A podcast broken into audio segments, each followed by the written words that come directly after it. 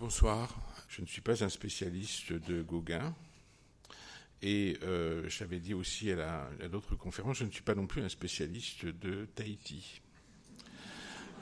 Cette double casquette me permet euh, probablement de parler devant vous, euh, mais aussi vous me pardonnerez les bêtises probablement que je vais raconter et qu'un certain nombre de gens pourront relever à la fin si on a un peu de temps et si vous avez des questions. Euh, avant de, me lancer euh, vraiment donc sur euh, une analyse un peu de ce que Gauguin a fait à Tahiti et ce qu'il a, il, a essayé de montrer dans sa peinture. juste quelques mots évidemment sur sur le personnage. C'est effectivement face à Tahiti, cette photo est, belle, cet autoportrait est beau de Gauguin parce que évidemment il est devant une toile tahitienne. Euh, et ça, euh, ça montre le, personnage et, le, c'est quand il est revenu à Tahiti, quand il revenu à Paris en fait entre les, euh, deux voyages qu'il va faire à Tahiti entre 93 et 94 à peu près dans ces années-là. Donc il est après le, le, premier voyage. C'est un peintre en fait amateur, il faut jamais l'oublier. c'est quelqu'un qui n'a pas eu de formation académique.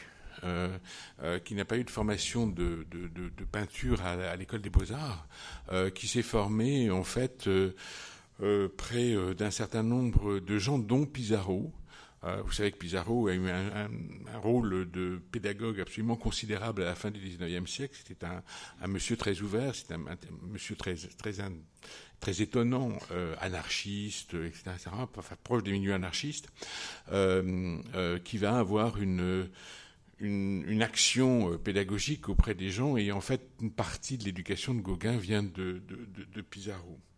Euh, il s'engage donc tout de suite euh, sur quelque chose, alors que l'Académie des Beaux-Arts est tournée vers un espèce d'académisme à la fin du XIXe siècle. Il faut comprendre que, en fait, dans sa volonté de devenir peintre, Gauguin a aussi la volonté de devenir un peintre d'avant-garde pour l'époque, hein. puisque Pizarro est impressionniste. Euh, on est encore dans un moment où, euh, après euh, les premiers salons impressionnistes, l'impressionnisme n'est pas forcément reconnu en France. Il veut donc s'inscrire, si vous voulez, comme quelqu'un qui va aller de l'avant et va essayer de révolutionner la peinture. Ce qui est aussi intéressant, c'est que quand il commence à à se rapprocher euh, des impressionnistes, c'est un mouvement de peinture qui, est déjà rentré en crise. C'est un mouvement de peinture qui a à peu près une vingtaine d'années, un peu plus que, que 20 ans d'ailleurs, 25 euh, ans. Euh, bon, la naissance du impressionniste est, très discutée, mais euh, ça fait 25 ans que ça, les impressionnistes peignent et ils arrivent à faire, beaucoup arrivent à une fin de, de formule en fait impressionniste. Hein. Ils arrivent à un espèce d'épuisement euh, des choses qu'ils ont mis euh, en place. Et probablement Gauguin comprend ça. Il le comprend aussi parce que Pizarro va essayer à un moment donné de passer au, au néo-impressionnisme dans le 19 dans la fin, dans les années 1890 pour trouver effectivement essayer de renouveler euh, cette, peinture. Et Gauguin sent bien en fait qu'il est il va être obligé de euh, retrouver de, nouvelles formules. Et la nouvelle formule qu'il va euh, alors ça c'est par exemple une toile tout à fait impressionniste du 883 de Gauguin. C'est une toile très classique dans l'impressionniste. Mais aussi dans ce renouvellement du genre ou de la de, de, ce type de peinture il va passer quelques années plus tard en 1894 à euh, ce que vous connaissez tous ici, ce qui est le fameux Gauguin euh, synthétique, c'est-à-dire où la peinture est traitée par euh, grandes masses colorées. Alors il y a des tableaux qui sont encore plus synthétiques que ça. Hein. j'ai choisi celui-là parce qu'il était à Orsay, qu'il est, vous pouvez aller le voir. Il est, aussi intéressant parce qu'il montre c'est quelque chose dont je ne parlerai pas, mais il y, a, quelque chose à, faire, à moins en tout cas à, à réfléchir beaucoup plus qu'on ne l'a fait probablement autour de Gauguin, sur Gauguin et la, couleur. Euh, quand on regarde une toile de Gauguin de près, on s'aperçoit que c'est un extraordinaire coloriste. Vous voyez, il y a des tas de modulations. En fait, il dit euh, il faut faire par grande masse. Alors effectivement, on les, a. J'ai pas de. Oui, j'ai une. Voilà, des, grandes masses euh, colorées ici, par exemple, ou, euh, ou encore ici, ou, ou ici. Mais on voit aussi qu'il introduit un certain nombre de modulations à l'intérieur de ces masses colorées, et que c'est donc quelqu'un qui est très intéressé par la couleur. Mais en tout cas, quand il lance cet impressionnisme, il a vraiment la conscience de vouloir révolutionner la peinture, hein, de vouloir faire avancer la peinture. Il le dira lui-même d'ailleurs, je suis le primitif de la voie que j'ai ouverte. C'est une phrase qui a été répétée à satiété à propos de Gauguin. Euh, mais quand il dit aussi je suis le primitif de la voie que j'ai ouverte, indiscutablement, ce qui résonne, c'est le mot primitif. Or, primitif, c'est aussi les mondes primitifs. Et euh, Gauguin, en fait, va être tout de suite, très vite, euh, attiré par euh, ces mondes exotiques. Alors là encore, il faut voir que il s'inscrit dans, au fond, une, une tradition de la fin du XIXe siècle. Euh, il y a énormément de voyageurs euh, exotiques à la fin du, de, peintres voyageurs, pardon, de peintres qui partent euh, à l'extérieur à la fin du XIXe siècle. C'est une tradition d'ailleurs qu'on peut faire remonter au moins beaucoup plus tôt, au moins jusqu'au pour le Pacifique par exemple, dont on va beaucoup parler jusqu'à la, fin du XVIIIe avec les voyages de Cook, des, peintres anglais comme Hodge, etc., etc. Mais à la fin du XIXe siècle, il est dominé par les peintres orientalistes, dont je vous présente ici une, toile, Marie-Aimée Robinet, une caravane dans l'hôtel, dans, l'ouest à. En 1893, on est à peu près dans les mêmes années hein, que les toiles que je vous ai montrées jusqu'alors. Et vous voyez que c'est une toile euh, qui, euh, est proche. 1893, euh, vous voyez que déjà les formules impressionnistes sont intégrées à, une peinture qui normalement est beaucoup plus académique que ça. Vous connaissez le mot de Degas, ils nous fusillent mais ils nous font les poches. Hein? C'est un très très beau mot sur euh, euh, la façon dont à la fois euh, le monde de la fin du XIXe siècle avait rejeté la peinture impressionniste, mais l'avait utilisée à ses propres fins et surtout sur la couleur. Mais là, ici, c'est une peinture très classique au fond, encore, même si il y a un, bel emploi de, la couleur où on voit, on a l'impression d'être témoin d'une scène qui s'est passée traversé par une caravane et il y a euh, un certain nombre de détails qui ont été exotiques, enfin, euh, oui, euh, proches de, détails ethnographiques que le, peintre s'est attaché à reproduire. mais l'orientalisme, ce n'est pas seulement ça. L'orientalisme, ça peut être ça aussi. Euh, Jean-Louis euh, Jérôme, euh, La charmeuse de serpent, 1970, une toile qui, précède tout ça, qui est tout à fait intéressante parce que c'est l'autre côté de l'exotisme, de, l'orientalisme, pardon. et ça a aussi rapport avec un certain nombre d'exotismes enfin, ou avec une forme d'exotisme, puisque là, vous êtes devant une toile qui fait appel à deux choses qui caractérisent indiscutablement l'orientalisme à mes yeux, qui sont d'un côté le luxe, euh, c'est euh, les couleurs du, fond, c'est euh, la richesse du, mur, en céramique qui sert de toile de fond, et puis de l'autre côté l'érotisme.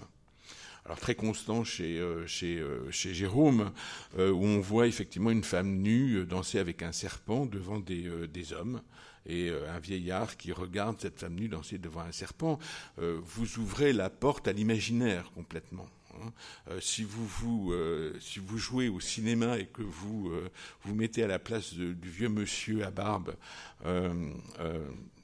je l'ai pas choisi à cause de ça, cette peinture, hein, du vieux monsieur à barbe qui est sur la, sur la peinture, vous voyez à peu près ce que vous pouvez voir et ce que ça va vous donner. En fait, est-ce que vous désiriez voir, si vous, en tout cas, bon, voilà. Donc il y, a tout un côté des, exotismes et, et des ordres de l'Orient. Euh, euh, euh, alors,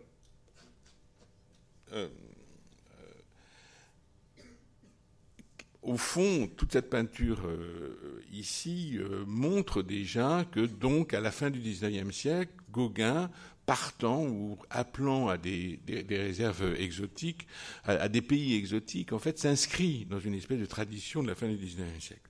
Ceci dit, de, la fin du XIXe siècle. Ceci dit, lui, il a un rapport tout à fait différent. Pourquoi? Pour plusieurs raisons. D'abord parce qu'il est né au Pérou.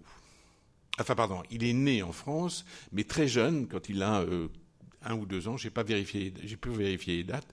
Il part avec ses parents au Pérou.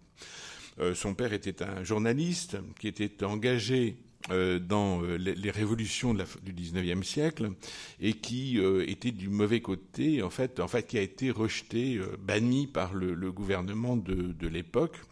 Et banni, il, quitte la France avec ses enfants et sa femme, mais ce, monsieur, qui est donc un journaliste, un intellectuel, hein, c'est un très bon milieu dont est issu Gauguin, va mourir. Il part au Pérou parce que la femme a un oncle qui a une situation très florissante au Pérou Hein. il a été euh, euh, gouverneur, entre autres, etc., Et ils partent au Pérou pour se, comme réfugiés politiques.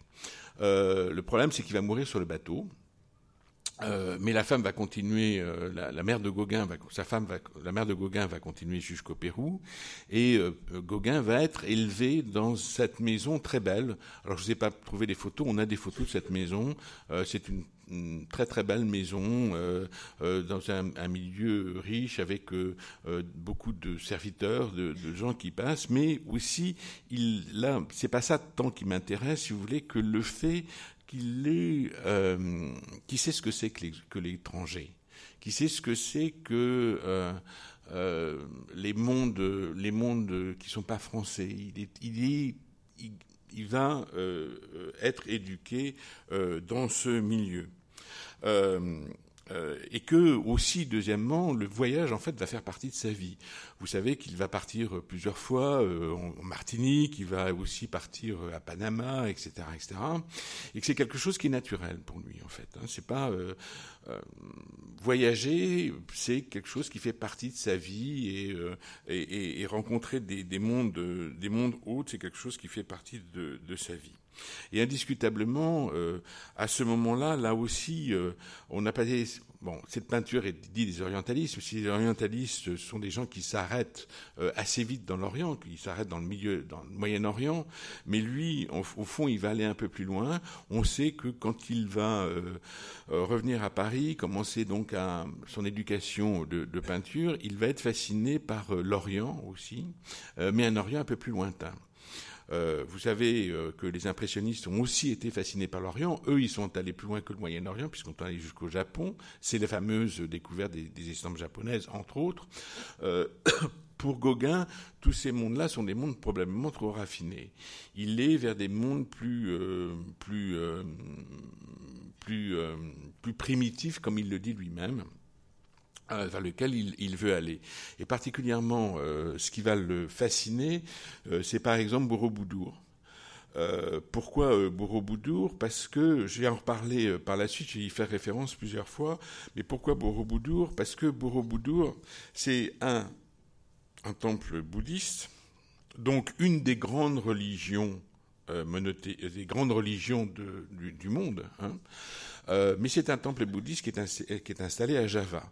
Or, à l'époque, euh, Java est vu effectivement encore comme, euh, comme un, pays très reculé, difficile d'accès. on va redécouvrir Borobudur dans ces années-là, mais c'est vu comme un, un, temple primitif, si vous voulez, comme la retranscription à la source et ce, que c'est d'ailleurs, puisque c'est un temple très ancien du 5e, 6e siècle, qui correspond en fait à la naissance du bouddhisme. Donc ce que Borobudur explique, c'est vraiment lié à la naissance d'une religion. Et c'est ça qui l'intéresse aussi dans Borobudur, c'est ce côté lointain, méconnu euh, de, Java, où, le, comme vous le savez tous, le temple est, installé à côté de Yogyakarta, euh, mais aussi parce que c'est un temple qui parle euh, de, la naissance de la religion et donc des formes très très primitives de, la religion. Alors, euh, Bon. Et c'est tout naturellement, en définitive, qu'il veut aller à la recherche de ce monde. Alors, il va, euh, la première fois, il va avoir une idée d'atelier des tropiques. Vous savez tous, hein, c'est une histoire très connue. Il est à, il rejoint Van Gogh Arles. Euh, il reste quelques mois euh, à peindre ensemble, euh, et puis très vite Gauguin est très inquiet parce que effectivement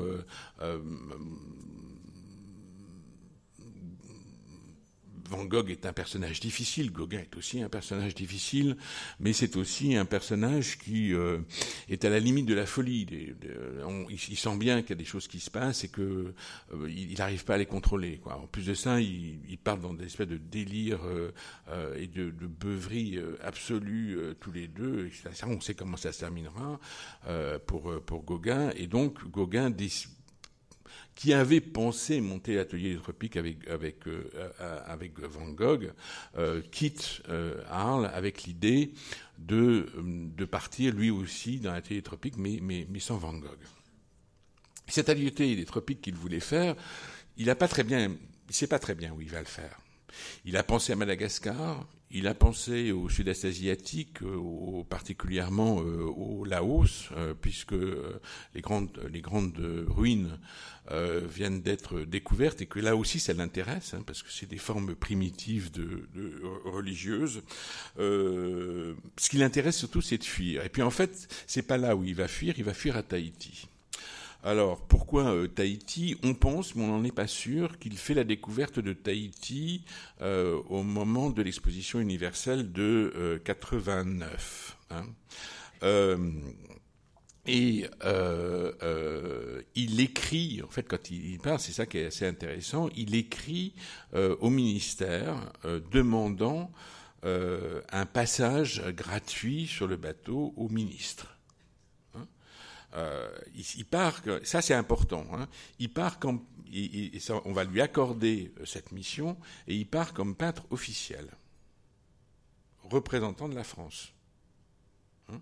il n'est pas, euh, vous savez qu'il y a une tradition aussi de peintres de marine en France. Hein, chaque, il, y a, des peintres qui sont attachés à la marine. Bon, alors il, demande une mission. Vous voyez, il y a marqué mission gratuite euh, qui gratuite faciliterait euh, cependant tous les avantages qu'elles entraînent, euh, qu'elles entraînent pour les avantages qu'elles entraînent nos études et, mon transport. Voilà, c'est le mot gratuit d'ailleurs souligné, hein, tout à fait intéressant. Paul Gauguin, il habite à ce moment-là encore 35 rue de Lambre.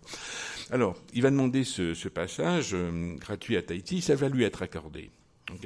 Alors pourquoi euh, Tahiti? Parce que probablement euh, en 89, il va, euh, il, est évidemment à Paris, il, va, enfin évidemment, c'est un moment donné où il est à Paris, et il va découvrir les mondes exotiques. là aussi, cette énorme caisse de résonance que vont être les expositions universelles et particulièrement celle de 89. Celle de 89 est tout à fait euh, intéressante. Bon, c'est des expositions universelles, donc on présente le monde en entier, mais celle de 89, tout d'un coup, ça prend des proportions absolument gigantesques. Euh, J'aurais pu vous montrer des photos, il y a des tas de photos qui existent sur l'exposition universelle de 89. J'ai choisi euh, celle-ci pour vous faire sentir aussi le délire de ces expositions. C'est de, de, il n'y a plus aucun bâtiment euh, qui existe actuellement de, ces expositions. Ils ont tous été détruits. Chaque pays construisant un bâtiment et rivalisant en fait dans euh, euh, dans son dans la façon dont il va se présenter. Et parmi ces, parmi ces, pavillons, il y en a un qui est fait par le ministère justement des colonies, qui est en bas du Trocadéro, dans lequel on, on, présente le travail colonial de la France. Et il y a tout, au premier étage, il y a toute une section qui est réservée à Tahiti. Euh, et, c'est probablement là que, que Gauguin comprend qu'il y a, il y a une possibilité aussi à Tahiti et qu'il peut partir à Tahiti. Euh, il, euh, et pourquoi Tahiti Ça l'intéresse parce que euh, il y a aussi le mythe tahitien. D'abord parce que un, il y a un livre de Henrik qui est un monsieur qui s'appelle Henrik, qui a édité à ce, à ce moment-là, et ce livre comme dans l'exposition, va expliquer qu'il euh, y a une colonisation possible à Tahiti, euh, que euh, Tahiti attend des forces vives que Tahiti est promis un bel avenir et que les gens qui veulent aller s'installer à Tahiti sont bienvenus. Donc ça, évidemment, il y, a, quelque chose qui joue. Il y a d'autres choses aussi qui jouent dans la tête de Gauguin. C'est indiscutablement le mariage de Loti, le livre de Loti, qu'il a lu, qui l'a absolument fasciné et dans lequel Loti raconte en fait sa, rencontre avec une Vainée euh, la façon dont il va vivre avec cette vainée et aussi comme toujours chez Loti ça se termine mal parce qu'il est obligé de repartir et donc ces fameux mariages les fameux mariages qu'il va avoir à travers le monde euh, au Japon, euh, en Turquie, euh, à Tahiti. Il n'arrête pas de se marier, Loti, c'est ça qui est extraordinaire. Euh, ces, fameux mariages de Loti se termineront toujours très mal parce qu'il est appelé par le, comme tout marin, il est appelé par le, par la, par la mer. Mais ce, livre, Le mariage de Loti, fascine Gauguin hein, parce que c'est l'exotisme, c'est le plus que l'exotisme, c'est un monde doux, c'est un monde où les femmes sont belles, où la nature est généreuse, etc., etc. Et là, indiscutablement on rejoint euh, le mythe tahitien de, Tahiti nouvelle-citaire, euh, de Tahiti de, Bougainville, de Tahiti inventé à la fin du XVIIIe siècle, euh, qui est un espèce de paradis sur Terre. Alors, tout ça joue dans, sa tête, au point donc où il envoie cette lettre au ministère des colonies, où il demande un passage gratuit sur un bateau. il part pour un premier voyage euh, le 1er avril 1891, il s'embarque à Marseille comme peintre officiel de la République, chargé de capter la beauté des paysages et des gens. Alors, il arrive à Tahiti. Et c'est là où euh, ce qui m'intéresse, au fond, c'est le choc qu'il va avoir quand il va arriver à Tahiti. Et le choc, il n'est pas forcément ce que l'on attend. Pourquoi? Parce qu'il arrive le 9 juin 1891 et la rencontre de Tahiti va être décevante. Quand il arrive à Papeete, voilà ce qu'il trouve. La place principale de Papeete, avec un kiosque à musique 19e. Ça n'a rien d'exotique. Euh, euh, derrière, euh, aussi, le long de, ces kiosques, il y, a, le marché, qui est un, lieu absolument incroyable à Tahiti à l'époque. Voilà une, rue, c'était la rue de la Petite Pologne, dans lequel sont installés un certain nombre de commerçants et au fond un, café très connu à l'époque. vous voyez que là aussi, il n'y a rien d'exotique dans cette rue. C'est une rue coloniale. Euh, c'est une petite communauté coloniale qui est installée euh, là et qu'il va euh, rencontrer. alors, il est excessivement déçu, surtout qu'en fait, il se retrouve face à une petite société coloniale. qui a ses habitudes, qui a ses, ses, traditions, etc., etc deux faits d'ailleurs euh, derrière cette espèce de découverte assez violente qu'il va faire de, de, l'île qui n'est pas ce, ce, à quoi il rêvait, euh, qui est une île qui se montre déjà moderne, dans laquelle il y a déjà une énorme... L'Occident est déjà très très installé. Euh, il y a deux choses aussi euh, euh, qui vont jouer dans le fait qu'il va être probablement assez mal à l'aise vis-à-vis de Tahiti. Il, comme il est un peintre officiel, il, il, est obligé de se présenter au gouverneur de, de l'île, qui s'appelle La Cascade, et ça se passera pas bien entre eux. Euh, Gauguin n'est pas quelqu'un de facile. Euh, Gauguin est quelqu'un qui avait certainement très mauvais caractère, euh, qui n'est pas euh, quelqu'un de très recommandable par certains côtés. Je n'entrerai pas dans toutes les polémiques qu'il y a eu dernièrement sur, sur Gauguin, mais elle, elle montre indiscutablement un personnage qui est, qui est difficile. Alors, ça s'est pas bien passé entre eux, et ça s'est d'autant pas bien, d'autant plus mal passé que la cascade se demande ce que ce monsieur vient faire là. Et il croit pas que c'est un peintre. En fait, il croit que, enfin oui, c'est un peintre, mais c'est un peintre déguisé. Et il croit que le gouvernement lui envoie un espion pour voir ce qu'il est en train de faire et euh, euh, euh, lui faire un rapport sur lui. Donc, il essaye d'éloigner Gauguin le plus possible. La deuxième euh, autre nouvelle, euh, très mauvaise qu'il a euh, quand il arrive, c'est que il arrive juste au moment de la mort de Pomaré V. Pomaré V est le dernier roi de Tahiti. on a e-, effectivement eu une annexion. c'est lui qui va permettre l'annexion de, Tahiti par la France. Il restera néanmoins sur le, comme roi de, Tahiti. Et juste au moment où il arrive, c'est la mort de Pomaré V il va assister aux funérailles de, de, Pomaré V, euh, qui euh, marqueront euh, indiscutablement Gauguin et le fait qu'il est à la fin d'un monde. Il le dira lui-même, je cite, Il y avait un roi de moins, et avec lui disparaissaient les derniers vestiges d'habitude maori. C'est bien fini. Rien que des civilisés. J'étais triste, venir de si loin pour, trois points de suspension, fin de la citation. C'est autrement dit, sa rencontre avec Tahiti est une énorme déception. Il ne rencontre pas le monde sauvage à la recherche de laquelle il est. Effectivement, Tahiti à la fin du siècle est une société dans laquelle il ne reste pas grand-chose de la société traditionnelle. Euh, euh, euh, les populations ont été converties au catholicisme depuis les années 1819.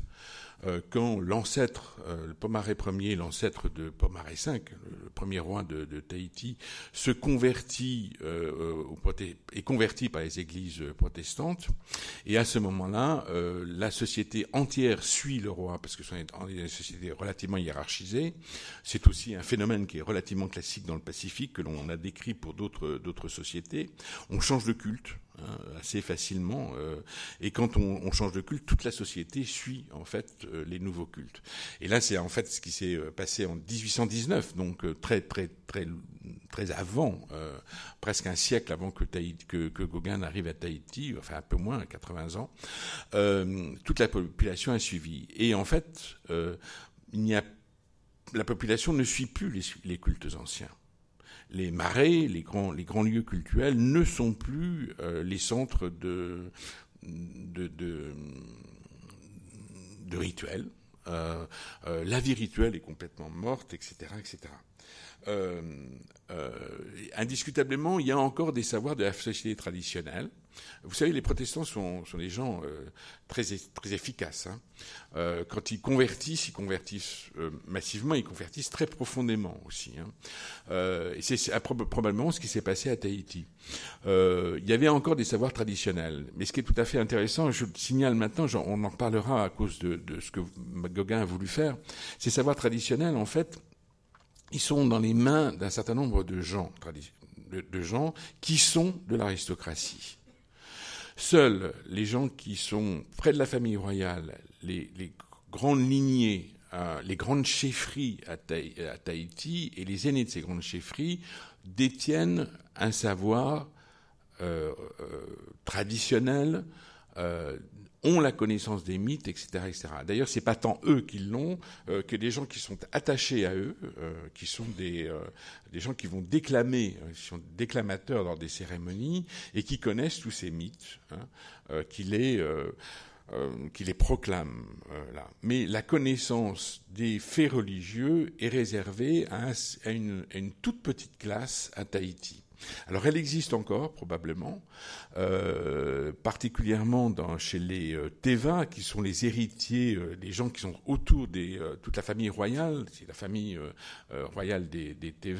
Ils se sont mariés plus ou moins d'ailleurs avec des Anglais, des protestants anglais. L'une des grandes familles, c'est Tatis, c'est les Salmons.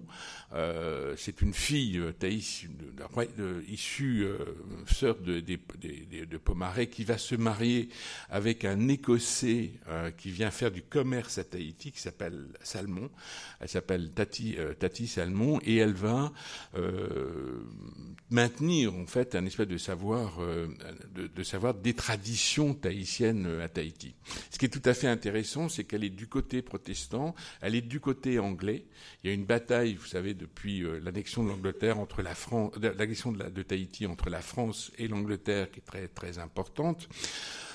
Euh, il y a un certain nombre de gens à Tahiti à la fin du XIXe siècle, et particulièrement la famille royale, qui n'acceptent pas forcément euh, le, pouvoir pris par la France à Tahiti. Hein, ils restent très anglophiles et très proches de l'Angleterre.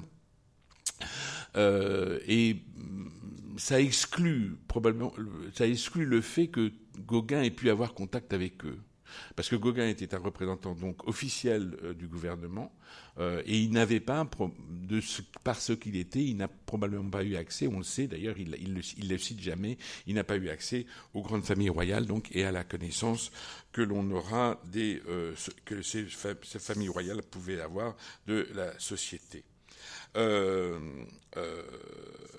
alors, d'autre part aussi, euh, euh, il faut voir ce que c'était que Tahiti à l'époque. Je vais vous montrer un certain nombre de photos qui sont prises lors du, par un monsieur qui s'appelle Agostini, euh, qui était un, photo, un, ingénieur euh, des travaux publics qui a vécu euh, à Tahiti en même temps que Gauguin.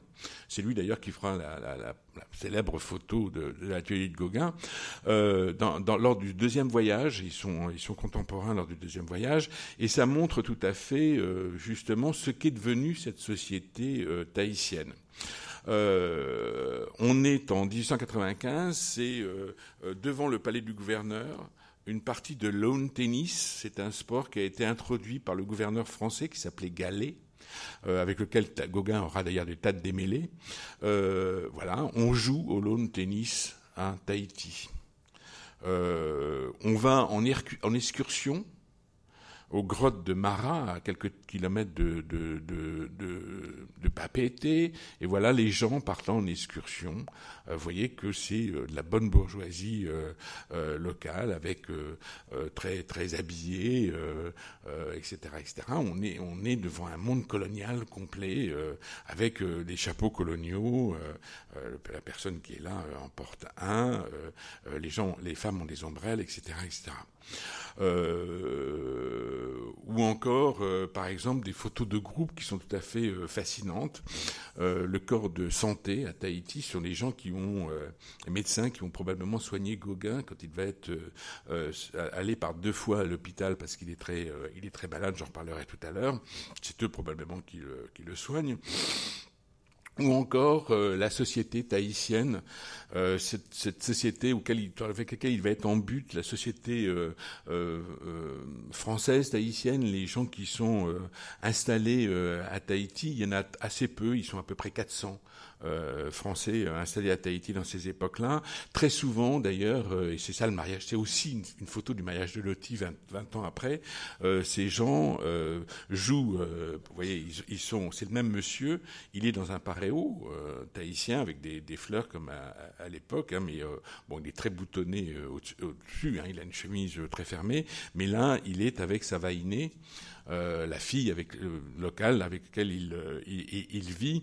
Et ça montre aussi toute cette, société qui s'est installée, qui va se mélanger euh, très vite avec euh, euh, les, les, locaux, avec des intermariages et la constitution de, nombreux métis à l'époque. Il y a un fait qui est très important, c'est qu'en 1848, quand il y a une annexion de Tahiti par la France, on donne aux Tahitiens la nationalité française. Hein ils sont déclarés comme français. Hein, ils ne sont pas du tout euh, déclarés comme, comme tahitiens, donc ils, ont les mêmes droits. Euh, la même égalité et surtout ce qui est très important, euh, il faut bon, ça n'a pas d'importance pour les livres de, Gauguin, ce sont des gens qui ont gardé leur terre. Hein il n'y a pas eu d'annexion de, la terre de la part de la colonisation, française. Mais aussi, comme ils sont français, on va leur apprendre ce que c'est que la France. Et ça, c'est une photo que je trouve absolument incroyable et redoutable. Euh, c'est une photo qui a été prise le 1er juillet 1896, c'est-à-dire au moment où Gauguin revient euh, à Tahiti, euh, à l'école catholique des jeunes filles de Papété. C'est la remise des prix qui est aussi dans lequel les jeunes filles euh, à qui on va remettre les prix euh, de leur année euh, scolaire sont déguisées ou sont revêtes, et il y a plein de tahitiennes là-dedans, hein, revêtent les vêtements des provinces françaises. C'est quand même très étonnant. D'accord? Mais ça peut aller encore même plus loin, puisque les trois filles qui sont au milieu, qui s'appellent Bambridge, Vallès et Vernodon, qui sont trois grandes familles, qui, certaines, c'est des familles qui existent encore à Tahiti, qui sont des très grandes familles de Tahiti, euh, sont euh, costumées en France, Alsace et Lorraine. Je vous rappelle qu'on est en 1895. Donc après 68 et avant 14. Et que, à ma connaissance, si j'ai bon souvenir, la Lorraine et l'Alsace ne sont plus français. Donc vous voyez, rien que par cette photo, et la date de cette photo, cette idéologie absolument incroyable qui est en train de se mettre en place à Tahiti. On est en train de refaire une identité tahitienne, où on est en train là de râper ou de transformer l'identité tahitienne et essayer de l'introduire dans ce que l'on considère comme étant euh, la France. Alors, euh, euh, on est, évidemment, quand on regarde ces clichés, c'est ça qui m'intéresse dans ces clichés, on est très très loin de la société tahitienne telle qu'elle est décrite par Gauguin dans sa peinture. Ça n'a pas de rapport. Euh, euh, et quand on, prend les Tahitiens, on est aussi très loin de, ça. Voilà une photo, une des photos de, groupe de Tahitiennes, euh, des femmes à Paea, c'est un petit village à côté de Papété. on, voit qu'elles ne sont pas du tout comme les Tahitiennes que de, Gauguin, que vous pouvez voir sur les tableaux de, Gauguin. Elles ont ce qu'on appelle les, les euh, qui les couvrent complètement de la tête jusqu'aux pieds. Elles ont euh, leur chapeau, etc., etc. Euh, on, ne sent pas une espèce de liberté que l'on attendrait de, la part des Tahitiennes ou que le mythe tahitien a voulu décrire en fait sur ces sur ces femmes.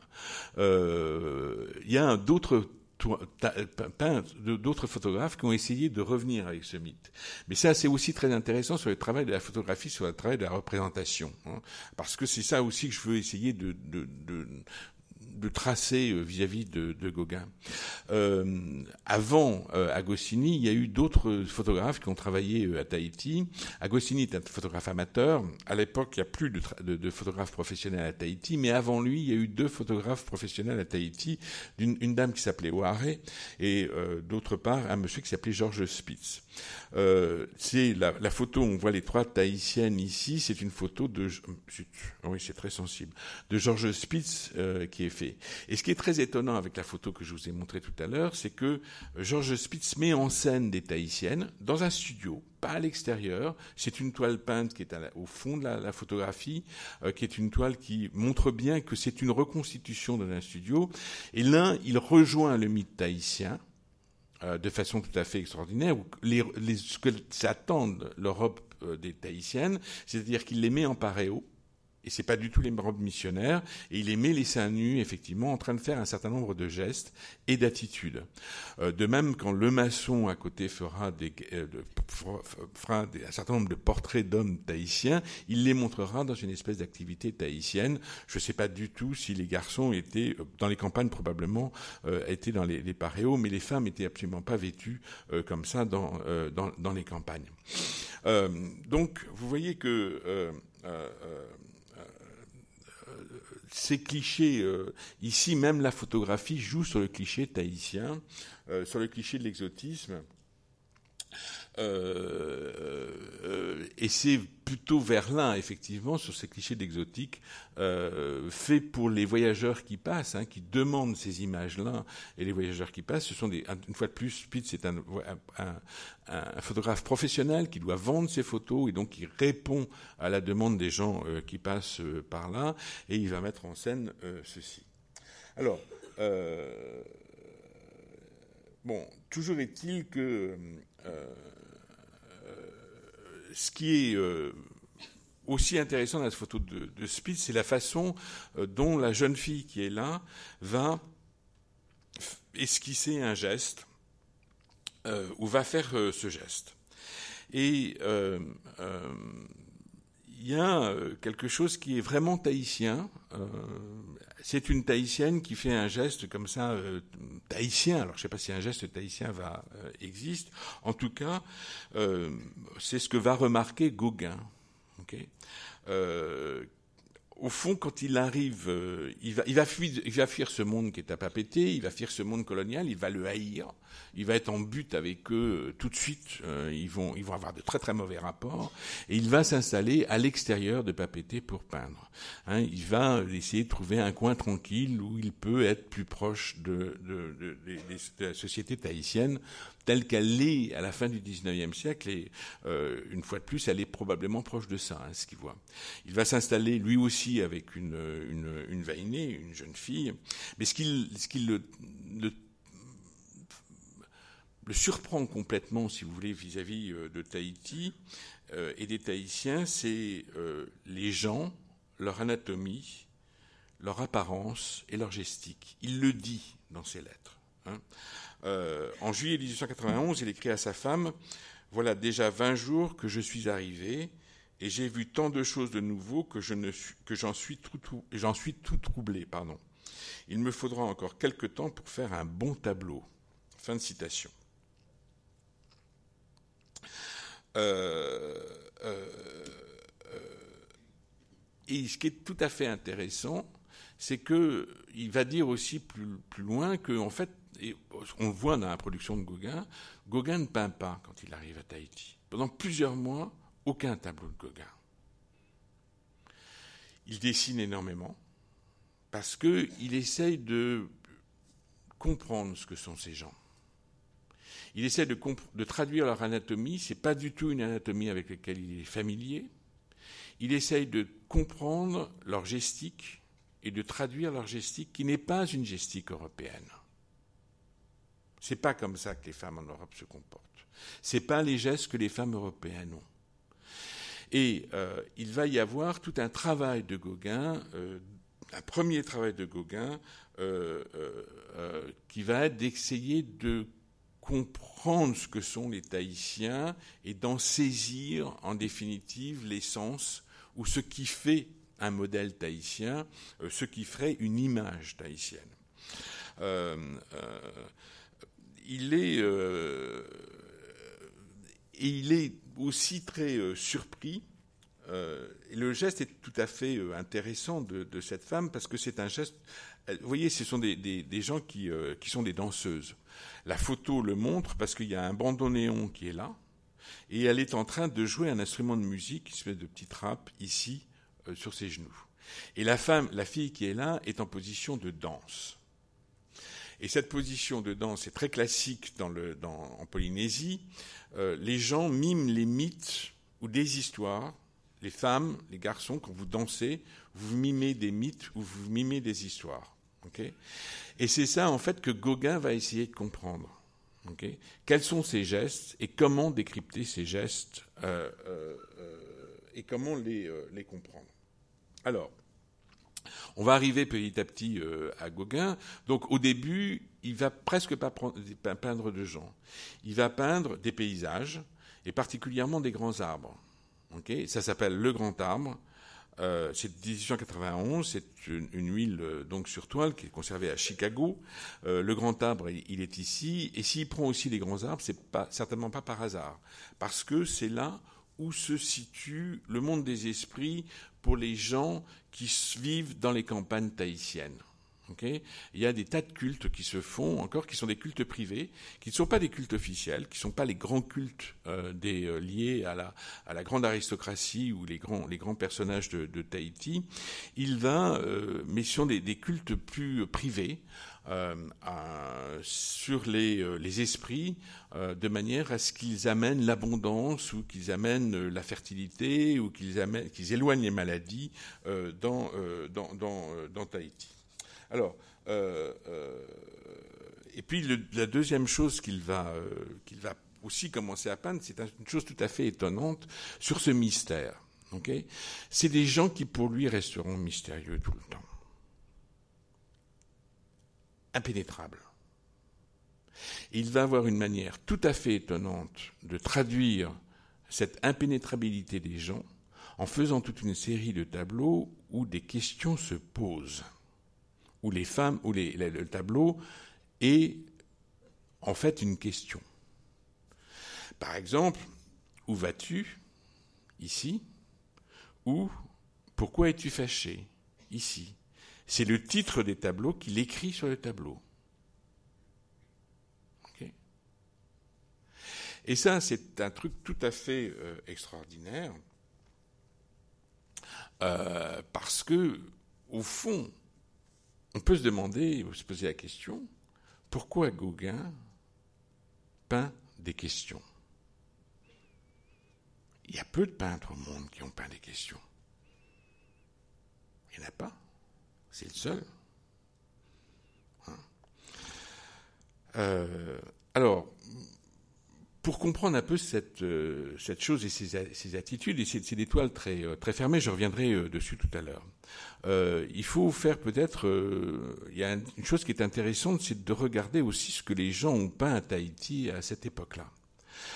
quand Gauguin part, deux jours avant que, pardon, quand Gauguin arrive à Tahiti lors de son premier voyage, deux jours avant que il, il arrive, il y a un autre peintre qui part de Tahiti, qui est un peintre allemand, euh, euh, euh, pardon, bon, c'est aussi cette toile sur laquelle je reparlerai. tu, es, jalouse? Question. Hein, c'est encore un tableau autour d'une question de, Gauguin. Il y a un peintre pardon, américain qui va arriver, qui va partir de Tahiti au moment deux jours avant que Gauguin ne, parte, n'arrive à Tahiti lui-même, qui s'appelle John Lafarge. Lafarge est un monsieur qui est pas très connu en France, euh, si vous avez été à Boston, vous avez vu beaucoup de productions de Lafarge. C'est un monsieur qui a été très euh, un décorateur aussi important. Il y a des grandes, il y a des grandes décorations de Lafarge à Boston. Mais euh, euh, il vient, avant de faire ces grandes décorations, il va, venir à Tahiti en compagnie d'un autre monsieur euh, qui s'appelle Adams, qui est un nom que vous devez connaître parce que c'est un des grands philosophes américains de la fin du XIXe siècle, et c'est quelqu'un qui a eu une pensée politique très importante pour les États-Unis, encore maintenant, et c'est quelqu'un qui est lié, dont la famille va avoir à la fin du XIXe siècle aux États-Unis un président américain. Donc vous voyez, c'est une famille très importante.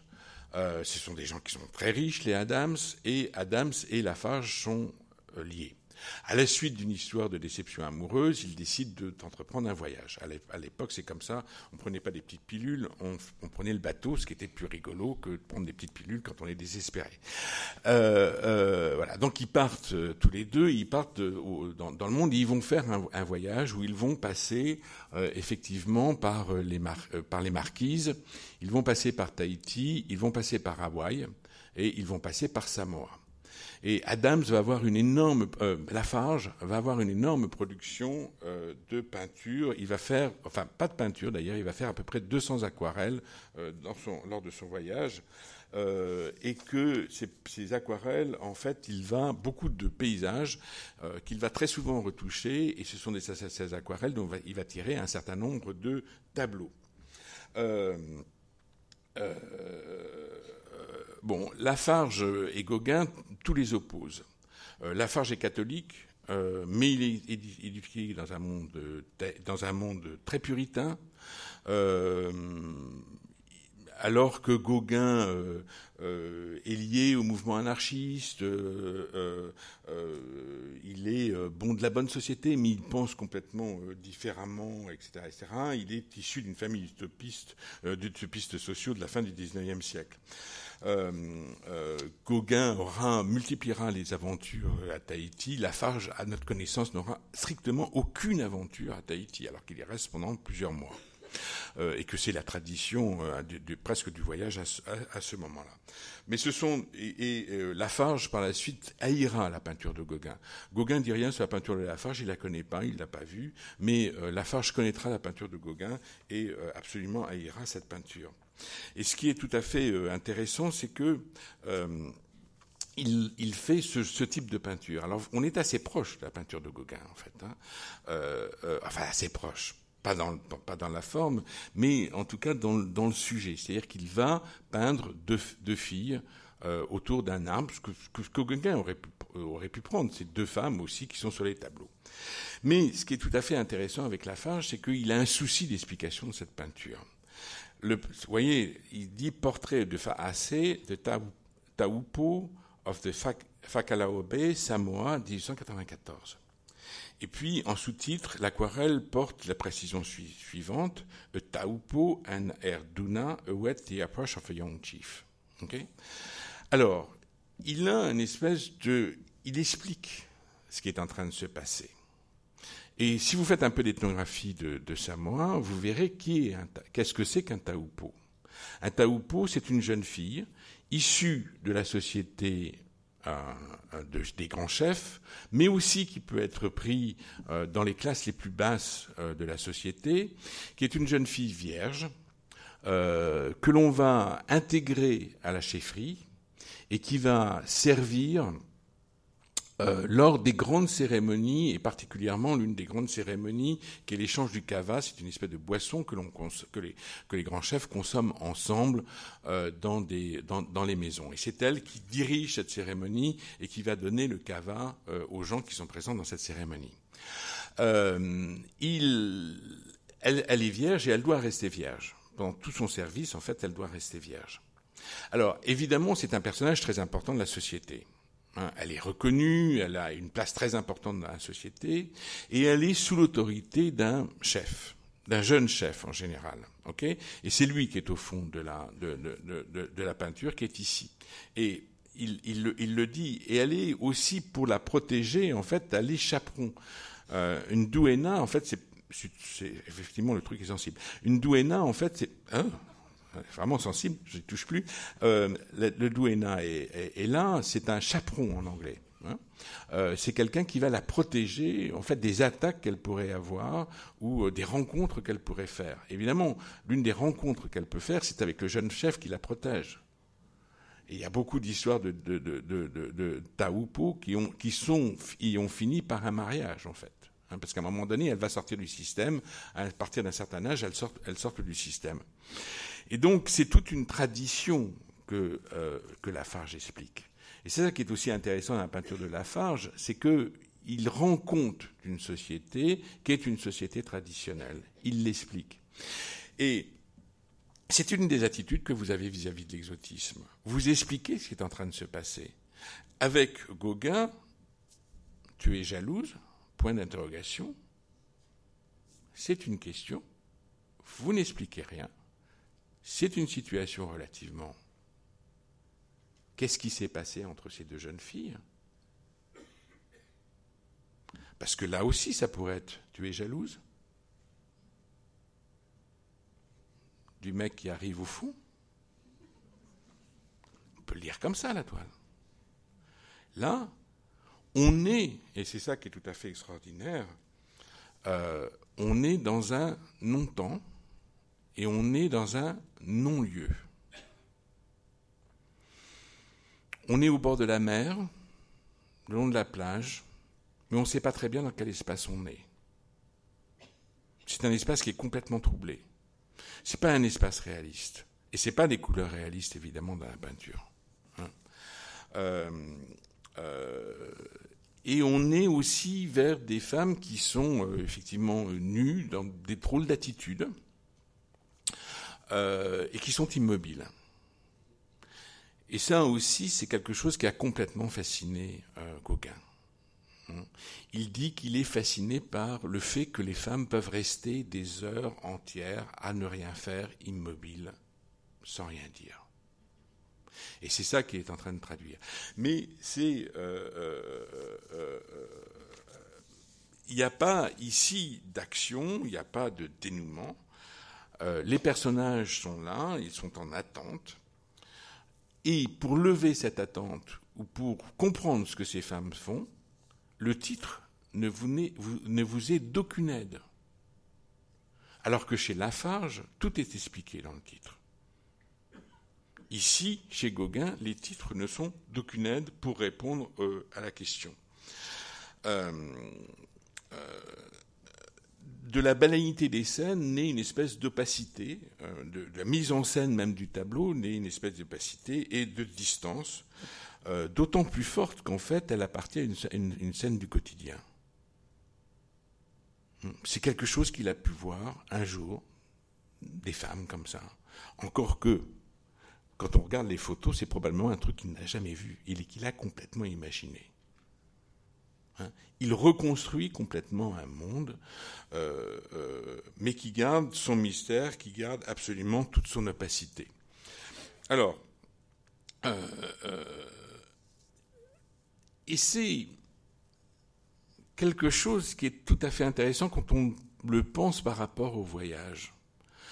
Les voyages, pour moi, c'est des temps de suspension. Comme cette toile est un temps, est un temps de suspension c'est entre deux actions. C'est le temps d'une question. Il y a un avant et il y a un après. Il y a une histoire avant et puis il y a une histoire après. Quand vous voyagez aussi, vous êtes en suspension, vous vous mettez hors temps et hors lieu surtout. Hein? Euh, euh, c'est ça qui fait l'attrait aussi euh, des, voyages. mais ces voyages aussi, c'est fait de questions. Vous vous arrêtez pas, normalement, si vous êtes un bon voyageur, de vous poser des questions sur ce que vous voyez. Vous essayez de comprendre ce que vous voyez. Vous regardez l'histoire, vous regardez l'histoire des lieux, vous regardez les gens, vous regardez, vous essayez de comprendre les gestes des gens, etc., etc. C'est exactement ça que Gauguin est en train de faire. C'est cette espèce de temps de suspension et d'essayer de comprendre ce moment. Et qui est très mystérieux pour Gauguin. Et il va euh, aussi essayer de comprendre comment les gens perçoivent et comment les, gens réagissent à ce mystère. Alors il y a des tas de toiles comme ça euh, qui sont très étonnantes chez Gauguin. Par exemple, euh, non, alors le titre est pas bon. Hein, pourquoi es-tu fâché? C'est pas, c'est un mauvais copier-coller ça. Bon, c'est l'esprit des morveilles.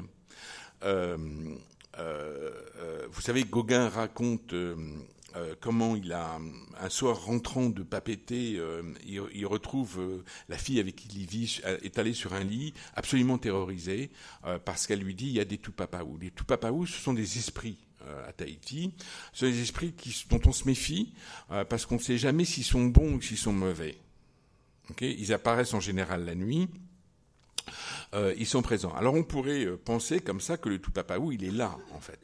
Mais c'est probablement plus fin que ça chez Gauguin, et c'est ce que Claire Fraîche avait montré dans l'exposition, l'exposition qu'on a fait il y a, il, y a, il, y a, une quinzaine d'années maintenant, la première exposition, elle a montré qu'en fait, là aussi, les esprits pouvaient se traduire par ceci, qui sont des espèces d'efflorescences. Euh, il y a des, fleurs, effectivement, qui, euh, dans, à Tahiti, euh, brillent la nuit, ont des efflorescences la nuit, et qui, pour les gens, traduisent la présence des esprits. Comme les lucioles, c'est pareil. Dans le Pacifique, quand vous voyez une, luciole la nuit qui arrive, et particulièrement si elle vient se poser dans vos cheveux ou sur votre crâne, pour moi plus précisément, mais pour les femmes, c'est dans les cheveux, c'est un esprit qui vient vous visiter c'est un tout papaou qui vient, qui passe par là et qui vient vous visiter. Et donc c'est euh, ça aussi que Gauguin essaye de retranscrire euh, dans cette peinture, cette présence des esprits qui est là. Euh, on peut le retrouver aussi avec ça, c'est une. Je vais vous montrer la photo, une, autre toile de Gauguin qui s'appelle Papémoy, eau mystérieuse, 1895. En fait, l'eau est pas du tout mystérieuse. Ce qui est tout à fait extraordinaire, effectivement, ce sont les signes qui sont ici. Ok, là, voilà. Et ces signes euh, ils sont là. Ici, c'est un détail de la peinture. Voilà la photo dans laquelle, Gauguin est parti pour faire sa toile. C'est une photo de Spitz, euh, probablement. On a des doutes sur l'origine de la photographie, mais on pense que c'est une photo de Spitz maintenant.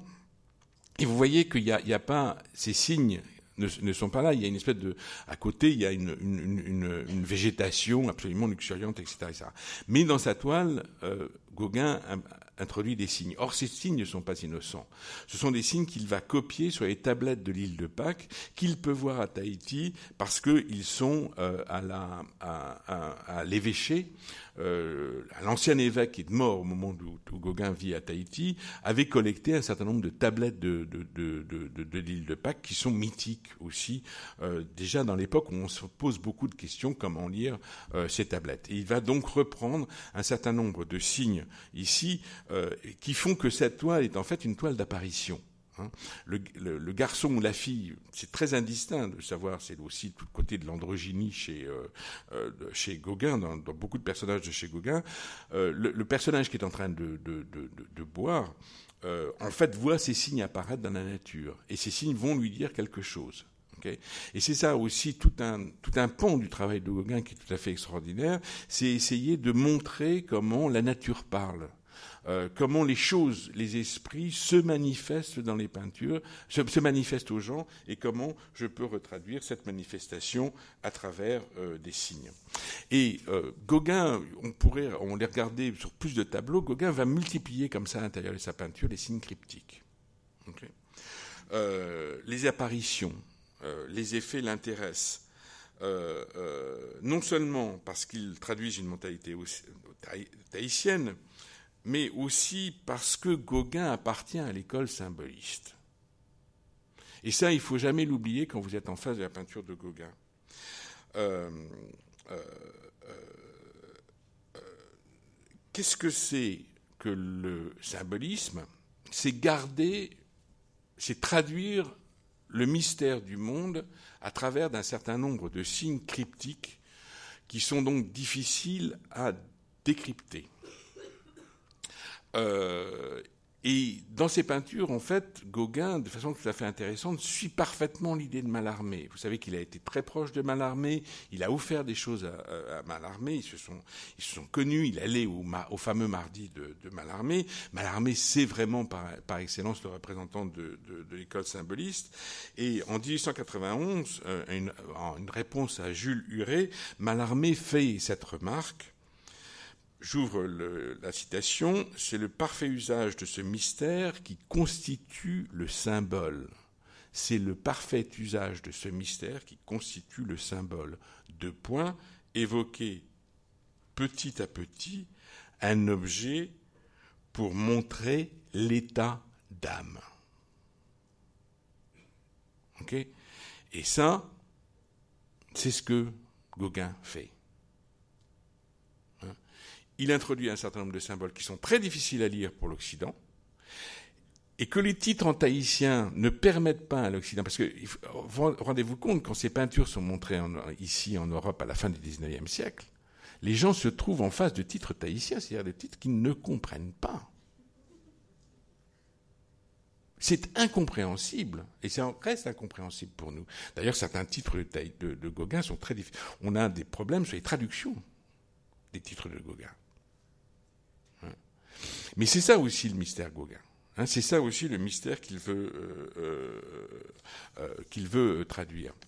Alors, de façon tout à fait intéressante, il va en fait le traduire aussi, essayer d'analyser cette société tahitienne à travers deux livres, Noah Noah, euh, qui est un livre euh, moderne, en fait euh, très étonnant parce que c'est ce qu'on appelle presque un, scrapbook, c'est-à-dire dans la tradition anglaise, mais très moderne pour, pour la France à l'époque, c'est-à-dire un, livre qui est fait de textes, je vous ai pas montré, mais aussi, et d'autre part de collages. et on voit bien, et particulièrement sur celui-ci, comment ça, ça opère. il prend des gravures, il les découpe, euh, il les colle, il prend un dessin, il le découpe, il le colle au milieu, et puis il, prend encore une aquarelle ici d'un paysage qu'il met au-dessus de, la, page. Et il, suppose, on, suppose effectivement que comme c'est sur une même page, ça traduit une histoire. Seulement cette histoire-là, vous la retrouverez jamais. C'est complètement incompréhensible. C'est une histoire de Gauguin, mais c'est complètement incompréhensible. Et puis, euh, la deuxième chose qu'il fait, c'est la deuxième page qui est, ici. C'est déjà, déjà, euh, pas vrai. Euh, ici, dans cette aquarelle où c'est un, mythe euh, tahitien qu'il est en train de, de, de, d'écrire. Donc, il écrit d'un, côté noa ça veut dire parfum en fait. Hein. Il essaye de, saisir cette âme tahitienne à laquelle, il est, à la recherche, à la recherche à laquelle il est. Et puis, il va aussi euh, aller vers les anciens cultes maoris. Il va écrire ce texte sur les anciens cultes maoris, aller vers les légendes. Euh, ça, c'est tout à fait extraordinaire. Euh, les légendes euh, des, des Tahitiens. Alors, il indique à plusieurs reprises que, en fait, ces légendes lui avaient été racontées par des jeunes filles, les jeunes filles avec lesquelles il vivait. c'est pas vrai. C'est absolument pas vrai. Les jeunes filles avec lesquelles il vivait, elles ne pouvaient pas connaître les légendes des anciens cultes maoris, parce qu'on ne leur racontait pas. Parce que c'est quelque chose, comme je vous l'ai dit tout à l'heure, qui appartient, les grandes, les, grandes cycles mythiques, qui appartient aux grandes, et qui ne peut être dit que par les gens qui sont attachés à la famille royale ou des grandes chefferies tahitiennes. et euh, c'est là où Gauguin, mais c'est pas la seule fois où on le voit euh, en face d'un mensonge, euh, ment. Il invente il dit qu'il a découvert ça, en fait, il ne l'a pas découvert. Il va le chercher dans deux livres, euh, dont un livre qui est publié euh, juste avant, euh, quand il va arriver pour la première fois à Tahiti, dans l'annuaire de Tahiti. C'est un texte ancien qui va être publié, qui c'est un, monsieur, qui s'appelle Bovis, et c'est un, un texte qui parle des anciens cultes maoris, mais il va aussi trouver et on sait que c'est Goupil, un des grands euh, personnages de, Tahiti, un des grands marchands de Tahiti, qui va lui prêter le livre, le livre de Moraine Hout, qui est un, consul belge installé à, Tahiti dans les années 1840 et qui va recueillir, lui, euh, encore dans les années 1840, auprès des grandes familles, les grandes traditions, en fait tout ce qu'il a pu, en tout cas une partie des mythes et une partie des traditions euh, tahitiennes. Et c'est sur ces livres, en fait, que Gauguin va s'appuyer pour euh, euh, euh, pour retranscrire ou dire qu'il a compris et retranscrit ces grands mythes tahitiens. Alors, le, problème, évidemment, quand il a retranscrit ces grands mythes tahitiens, l'autre question qui va se poser, c'est comment les illustrer? Parce que quand vous avez un mythe, c'est comment les traduire en images. C'est un problème complètement occidental que nous on connaît dans toute la peinture occidentale, mais c'est un, problème qui n'existe pas à Tahiti, car il n'y a pas de tradition de retranscription dans l'art tahitien de mythes tahitiens. Ça n'existe pas. D'abord, l'art tahitien, c'est très petit, il y a très peu de choses, mais on sait que les gens ne, retranscrivaient pas les mythes. Alors donc, il va être obligé de, regarder, en fait, dans les... Euh, et voir, il regarde dans les objets, et il essaye de voir s'il y a cette transcription des mythes ou s'il y a des symboles qui euh, existent euh, dans ces objets, qui peuvent être mis en relation avec les mythes. Et ce qui va l'étonner, évidemment, quand il regarde, et particulièrement les objets des marquises ici, ce qui va l'étonner, c'est que, au fond, ces objets traditionnels, marquisiens ou tahitiens, je vous l'ai dit, ne retranscrivent pas les grands mythes. Mais ce qui va l'étonner, c'est que il va tout d'un coup, dans ces motifs abstraits, dans ces motifs abstraits, découvrir des figures, des yeux, le nez, la bouche. Et là, il va être en accord, en fait, avec les Tahitiens et les Marquisiens. Parce qu'il y a quelque chose du symbole qui va apparaître au milieu des choses, qui dit une histoire, mais qui est aussi un symbole caché dans l'objet. Un symbole que l'on ne peut pas voir au premier coup d'œil.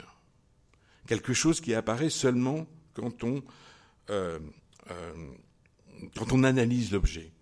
Et il le remarque, il, il va, euh, c'est quelque chose qui va beaucoup l'intéresser en fait dans, chez, les marquisiens et dans l'art du Pacifique, et il le dira, et c'est un texte très connu que je vous redonne, qu'il écrit en 1903, au moment, à peu, enfin, qui a été euh, un des derniers textes qu'il va écrire euh, aux marquises, euh, et qui a été souvent cité, mais que je vous recite ici. Chez les marquisiens, il y a un sens inouï de la décoration. La base est le corps humain ou le visage. Le visage surtout. on est étonné de trouver un visage là où l'on croyait à une figure étrange géométrique. Hein. Et c'est ça qui le fascine en fait. Hein. Et là, on est une fois de plus en face du symbole, quelque chose qui est réduit à une espèce de signe et qui joue sur à la fois quelque chose d'abstrait et quelque chose de, figuratif. Euh, euh, donc quelque chose qui émerge, un visage qui émerge d'un certain nombre de dessins qui sont représentés ici. Alors,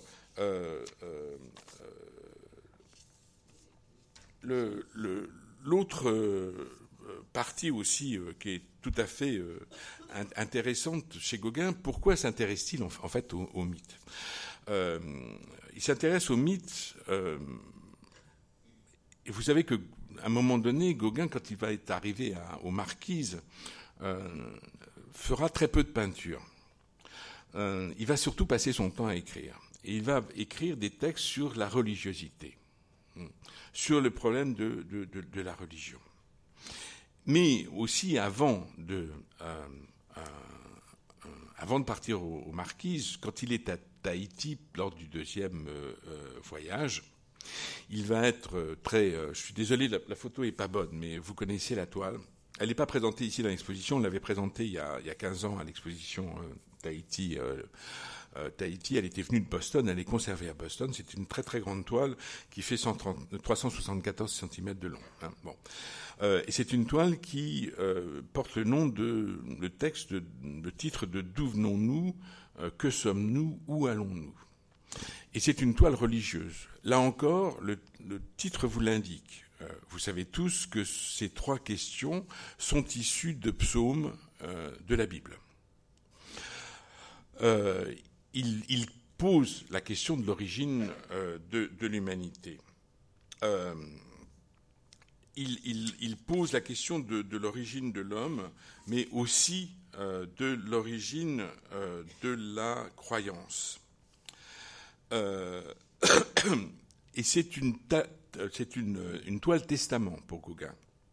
Parce que il va peindre cette toile, il est très malade, il est rongé d'eczéma, euh, il a une plaie qu'il n'arrive pas à, soigner. Euh, il va à l'hôpital, mais euh, bon, il, sort de l'hôpital, etc., etc. Un moment très, très, il est vraiment à bout de force. Il, pense qu'il est complètement oublié en France, etc., etc. Et il décide, en fait, il va décider de se suicider. Et avant de se suicider, il peint cette toile comme une espèce de, peinture testament. Hein. Euh, c'est son univers, c'est ce qu'il croit, c'est ce qu'il veut expliquer au monde qui est euh, marqué dans cette toile. La toile est achevée en décembre, euh, en décembre 1897. bon, cette toile est excessivement difficile à lire.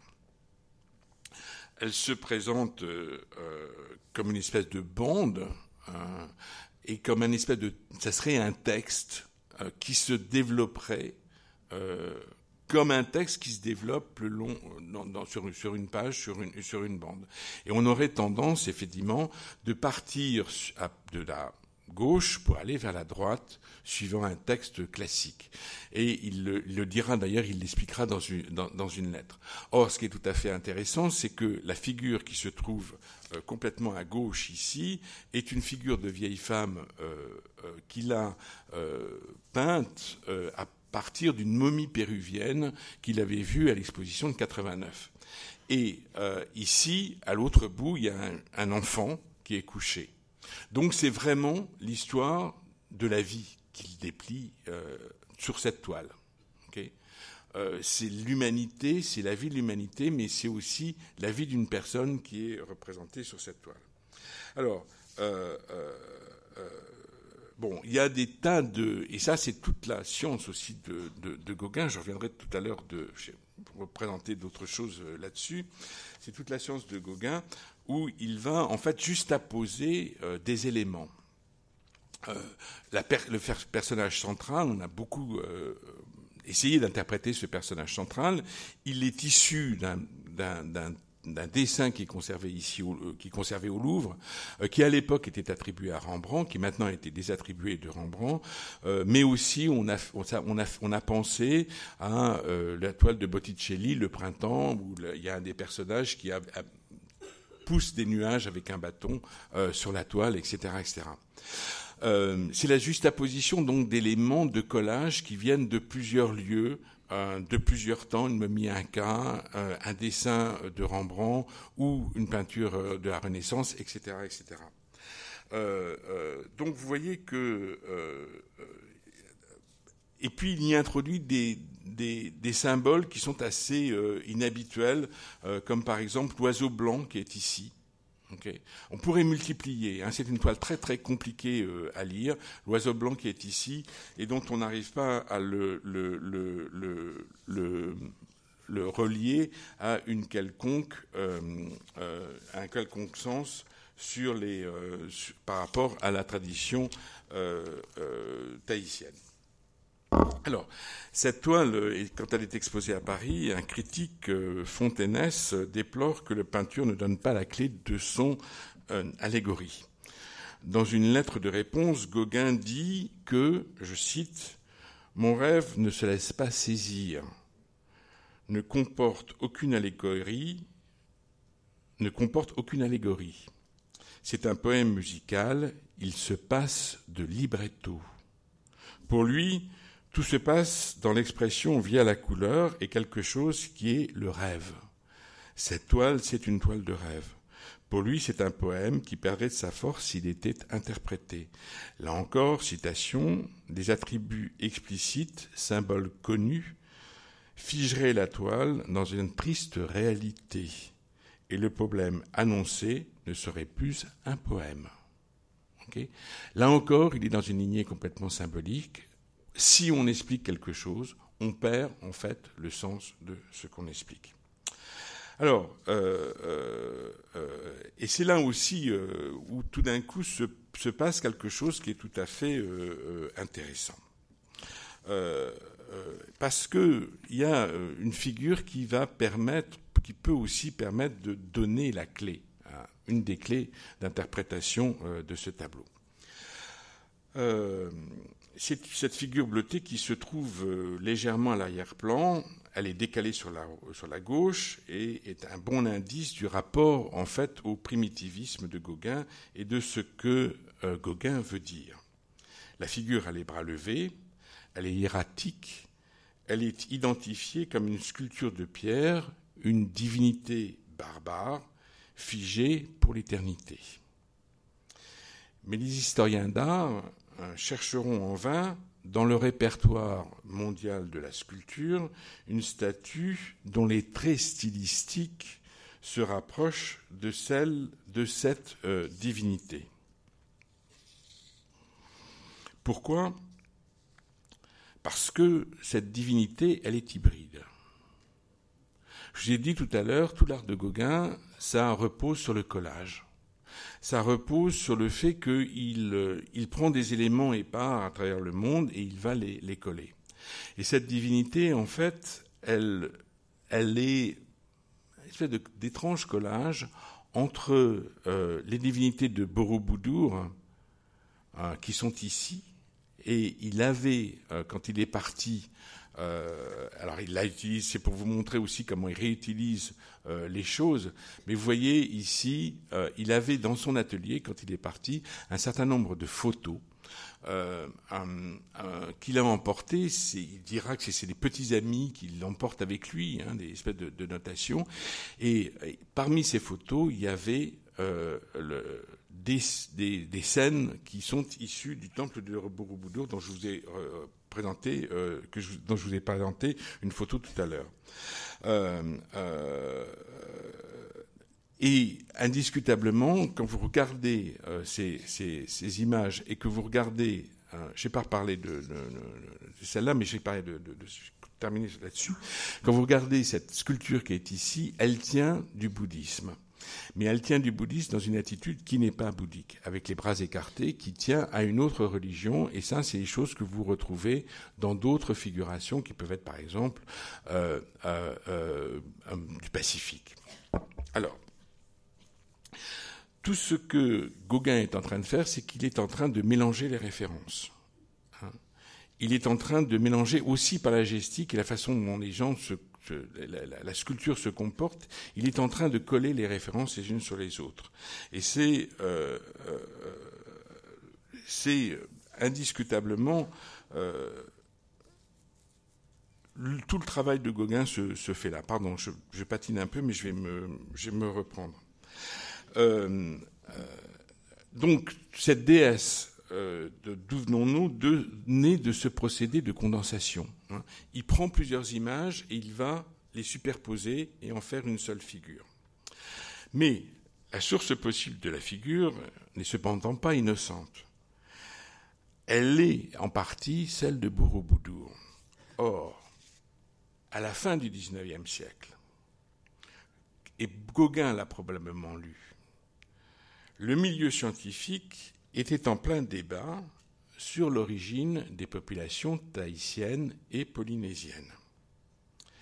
La théorie la plus souvent admise par de nombreux savants tenait pour à peu près certain que les Tahitiens étaient arrivés sur l'île à une date récente. Ce qui pose des tas de problèmes. Ce n'était pas pour eux une société ancienne. Bovis, par exemple, dont j'ai parlé tout à l'heure et qui est un des textes de référence que Gauguin va utiliser euh, pour euh, comprendre ce que c'est la, société tahitienne, Bovis parle de 20 générations. Avant, l'île était vide. Mais cette théorie ne coïncide pas avec l'idée que l'on se fait alors des systèmes religieux tahitiens dont tous les auteurs se plaisent à souligner l'ancienneté. D'accord? Pour résoudre ce paradoxe, on commence alors à évoquer des migrations successives en provenance du sud-est asiatique. Sur un fond plus ancien, ces migrations successives ont l'avantage d'expliquer l'étrangeté du système religieux tahitien qui ne peut être due que par le résultat de dégénérescence des croyances anciennes. Et c'est ça, c'est cette idée-là qui intéresse Gauguin. C'est une idée très étrange hein, sur l'origine des religions, je vous ai dit, et c'est vraiment une toile religieuse et sur l'origine de l'humanité l'origine de religion. Pourquoi? Parce que dans cette toile, euh, ici, il veut, à travers l'idée que l'on a de la religion tahitienne, retrouver une religion des origines. C'est ça son principe. Son primitivisme, il est là. C'est aller à l'origine de l'humanité et aller à la recherche dans ce que l'humanité a, ce qui caractérise, qui des sociétés, c'est-à-dire le système religieux. Euh, pour retrouver ce système religieux, en son état premier, il faut remonter à la source, l'Orient indo-javanais, Borobudur. Et tout d'un coup, la boucle se ferme. On est Or, c'est à ce retour aux sources, à la forme primitive du système religieux que Gauguin s'attache donc sous les glacis de, de, couleur, de culture locale. Il veut retrouver les stades anciennes de la culture. Reprenant l'idée d'une origine javanaise, il fait des Tahitiens contemporains des parents de personnages sculptés sur les reliefs de Borobudur. Pour lui, retrouver cette filiation, c'est aussi exprimer l'universalité, et j'insiste bien là-dessus, l'universalité de l'humanité. Cette, peinture, elle veut traduire, et beaucoup de peintures de Gauguin veulent traduire ça, ce qui est universel dans le genre humain. Hein? Euh, euh, euh, mais ça va aussi plus loin, probablement, dans l'idée de Gauguin. Car peindre les, sur des traits, euh, les dieux tahitiens sur des traits asiatiques, c'est régénérer ces dieux qui ont disparu. Hmm. Et cette toile est un espèce de manifeste politique de la part de Gauguin. Il voit que cette société, ce que je vous ai montré à travers des photos d'Agostini, que cette société est en train de disparaître. Et il veut que les gens retrouvent leur société, les origines. Et il leur indique la voie. Votre origine, elle est du côté indo-javanais. Et c'est là où vous devez aller pour retrouver votre identité qu'on est en train. C'est la fameuse photo, enfin la photo que je vous ai montrée, Lorraine, France, Alsace, cette identité qu'on est en train de vous dénier.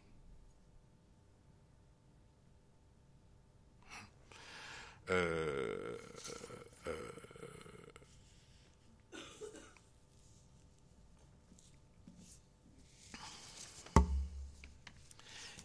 et en ce sens, Gauguin est un missionnaire des temps futurs. Il veut sauver les populations maoris de l'oubli, il veut régénérer les croyances en les revivifiant à leur propre source. Il veut inventer un nouveau monde. Voilà, je vous remercie.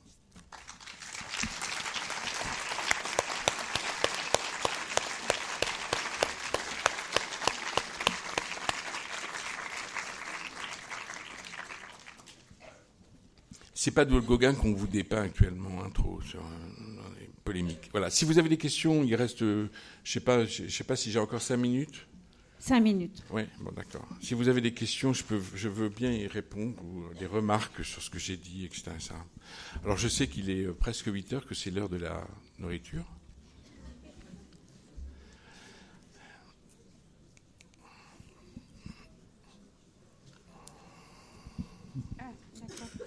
Euh, bonsoir. En fait, je voulais savoir comment réagissaient justement les populations locales à cette volonté de Gauguin euh, de redéfinir un, art qui avait été euh, effacé. Il n'y a pas de réaction. La réaction, elle est moderne. Et la réaction actuellement, si vous voulez, elle attaque sur Gauguin. Hein, vous avez vu la polémique qu'il y a autour du, personnage. ce, qui, est, ce, qui, est, tout à fait extraordinaire aussi chez Gauguin, et ce qui, touche beaucoup les gens, euh, c'est que ça, c'est devenu l'image de Tahiti. Hein. Or, cette image, ce qui est extraordinaire là, c'est euh, étonnant, c'est ça qui coince actuellement, c'est que cette image-là, les Tahitiens, c'est qu'elle n'existe pas. Et là où ça coince chez les Tahitiens, c'est que l'image de Gauguin, si vous allez à Tahiti, euh, si vous regardez des publicités pour les voyages à Tahiti, etc., c'est une toile de Gauguin que vous allez voir. Or, ce que Gauguin vous peint, c'est justement ce qui n'existe pas à Tahiti et qui n'a jamais existé. Et ce qui n'a jamais existé et ce que Gauguin vous peint, c'est ce qui devient la, qui veut être donné comme réalité du pays tahitien. Et là, ça coince. Hein c'est un effet euh, c'est un effet de mondialisation absolument extraordinaire actuellement. Hein. On est en train de beaucoup de, traduire, de, penser sur ces, euh, sur ces phénomènes. Et là, vous êtes en, face d'un de ces phénomènes-là. Hein. Euh, une image qui prend le devant de quelque chose qui, n'a jamais existé et que l'on fait croire pour la réalité aux gens. Là, évidemment, là aussi, ça. Mais les, Tahitiens, depuis, le début, savent que c'est pas eux, ça. Ils le disent pas, ils le disent de façon moderne. Alors, en plus de ça, ce que j'ai l'analyse, évidemment, on peut me critiquer beaucoup parce que qu'est-ce que les Tahitiens ont vu à l'époque des toiles de, Gauguin? En fait, il les montrait pas à Tahiti. Hein. Il les a montrées à Paris, mais il les montrait pas à Tahiti. C'est euh, probablement pas pour les Tahitiens qu'il peint, c'est pour l'Europe qu'il peint. Il faut jamais oublier ça. Et euh, la toile donc, que j'ai beaucoup commentée, euh, celle-ci, euh, qui est vraiment une, explication, il peint pour l'Europe aussi. Hein. à travers le, système tahitien, il essaye d'expliquer ce que c'est qu'une régénérescence de la société tahitienne, et par là même vers là où il faudrait aller la société européenne, hein, vers, des, vers des origines.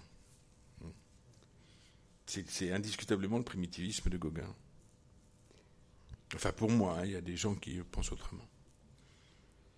Moi, j'aurais une question à vous poser et une remarque à vous faire. Oui. Euh, pour être allé aux Marquises, enfin à Tahiti aux Marquises, oui. Euh, aux Marquises, il y a euh, des pétroglyphes. Et quand dans le. Des? Des pétroglyphes. Oui. Et donc, dans le, la, toile L'eau mystérieuse, hmm. on peut je ne sais pas si elle a été faite aux Marquises ou à Tahiti, Et il pouvait aussi s'être inspiré de pétroglyphes, puisque mm. nous, on les voit maintenant. Mm. Il, doit les connaître aussi, parce qu'à Ivaoa, il y en a. oui.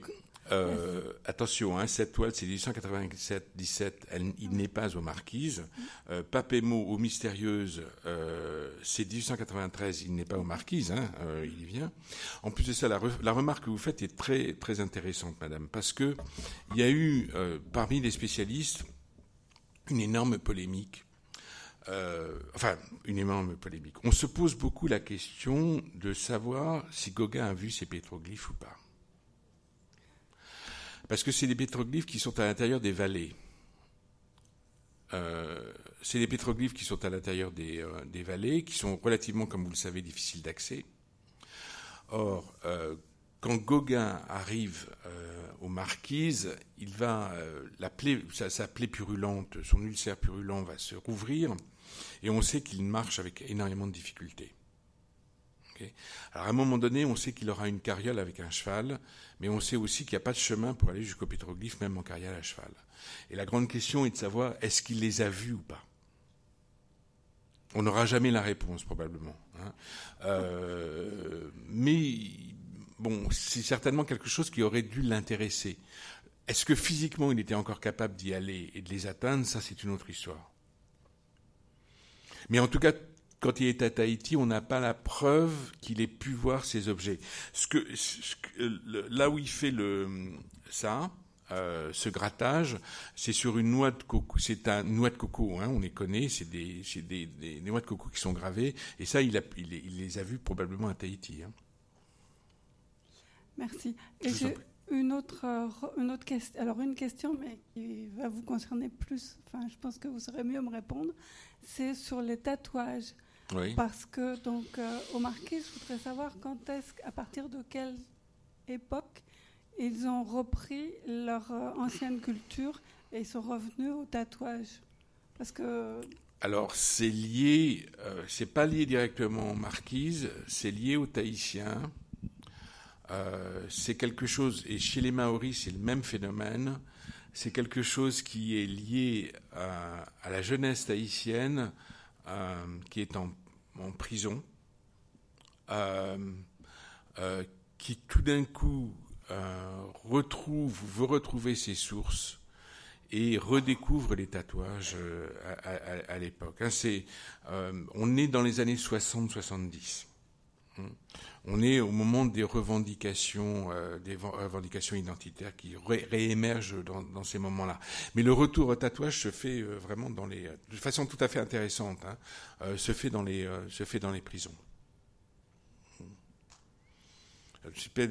C'est-à-dire des, gens qui sont,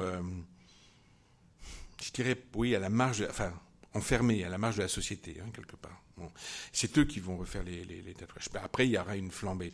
Le premier garçon qui est complètement tatoué euh, à, aux marquises, euh, j'ai oublié son nom maintenant, il est très connu. Euh, je crois que c'est il se présente. La première fois où on le voit, c'est dans, un, festival en 80 à, Tahiti. Ah oui, se, se présente pour la première fois complètement tatoué. Euh, où il danse. C'était un, des danseurs euh, euh, très, très célèbres de, Tahiti. Et je crois qu'on était en 81 ou 82. Je crois que c'est à ce moment-là. Tatouage complet, pas seulement des petits tatouages sur la peau, mais tatouage complet du personnage. Encore une question? Est-ce qu'on ne pourrait pas penser que c'est le même Gauguin qui, qui transporte aux Marquises et à Tahiti, ce qu'il faisait déjà en Bretagne?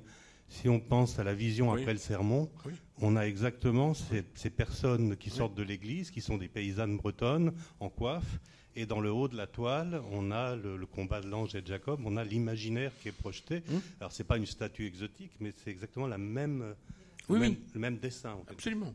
Mais le, religieux travaille complètement. La question de la religion et de la croyance travaille complètement Gauguin. C'est une peinture religieuse quelque part. C'est une, une, religion sans. Mais ce que vous, vous, dites, euh, c'est tout à fait euh, juste, en ce sens aussi que c'est la vision des Bretonnes après le serment. C'est une vision populaire. Euh, comme quand il peint euh, dans, ses toiles, c'est une vision populaire de Tahiti qu'il veut peindre. Euh, c'est le même système. Qu'est-ce que ces gens expriment au niveau populaire? Sauf d'où venons-nous, qui est une toile très très savante, en fait. Hein, très, très... Mais oui, vous avez, oui, oui, bien sûr. On, peut le lire comme ça. Il faut le lire comme ça.